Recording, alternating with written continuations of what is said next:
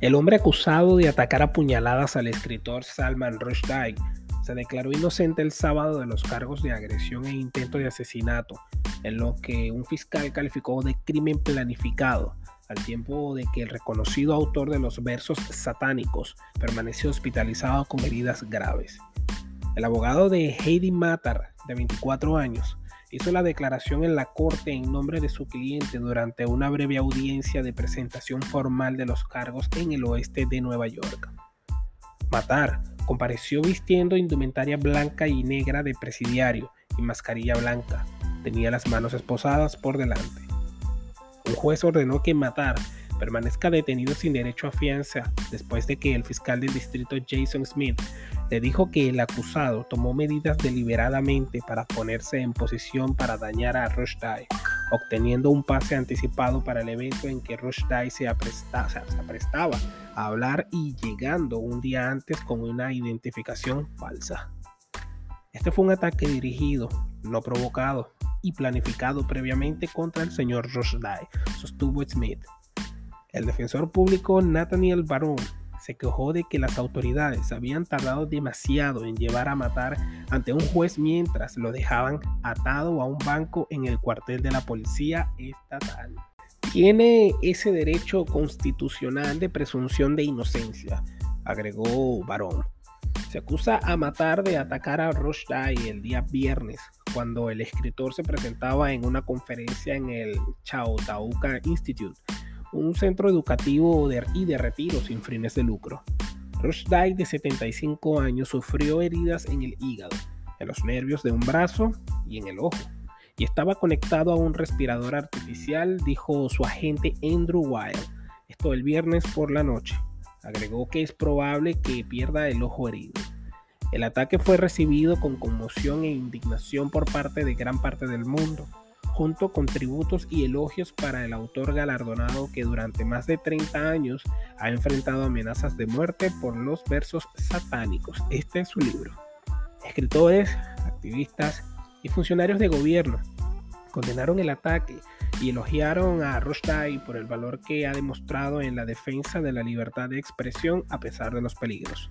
El autor de Ian McEwan un viejo amigo, dijo que es un defensor admirable de autores y periodistas perseguidos en todo el mundo.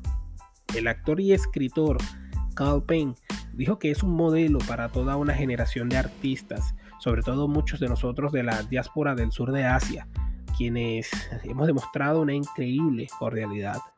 El presidente Joe Biden dijo el sábado en un comunicado que él y la primera dama Jill Biden estaban conmocionados y entristecidos por el ataque.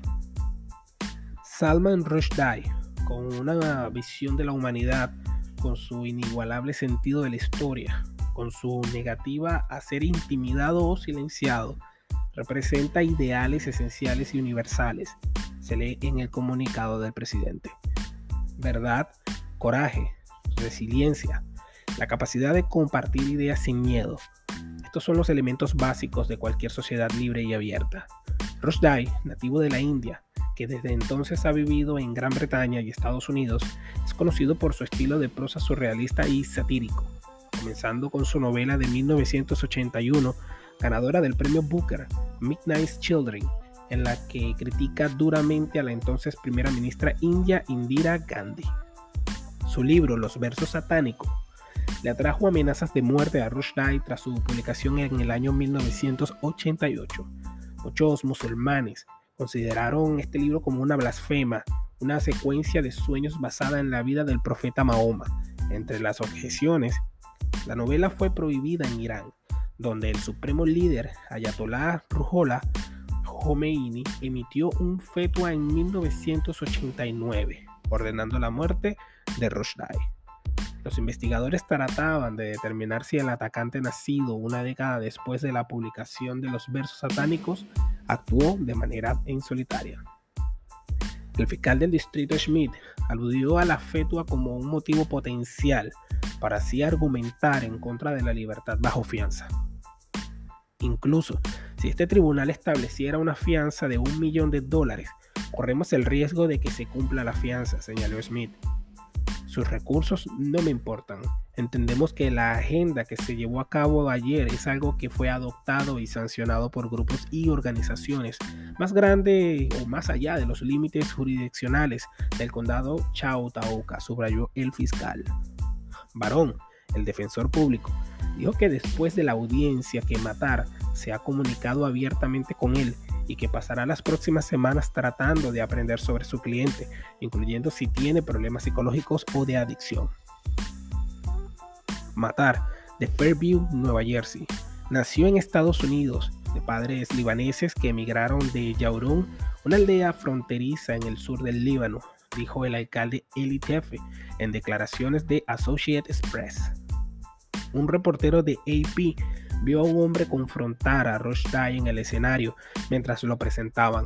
Comenzó a golpearlo o apuñalarlo unas 10 o 15 veces el autor fue derribado o cayó al suelo y el hombre fue detenido.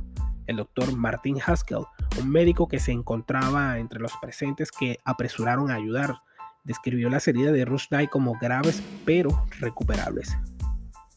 El moderador del evento, Henry Rees, este de 73 años, cofundador de una organización que ofrece residencias a escritores que enfrentan persecución, también fue atacado. Rees sufrió una herida en la cara, fue atendido y dado de alta en un hospital, dijo la policía. Él y Rushdie habían planeado hablar sobre Estados Unidos como refugio para escritores y otros artistas en el exilio.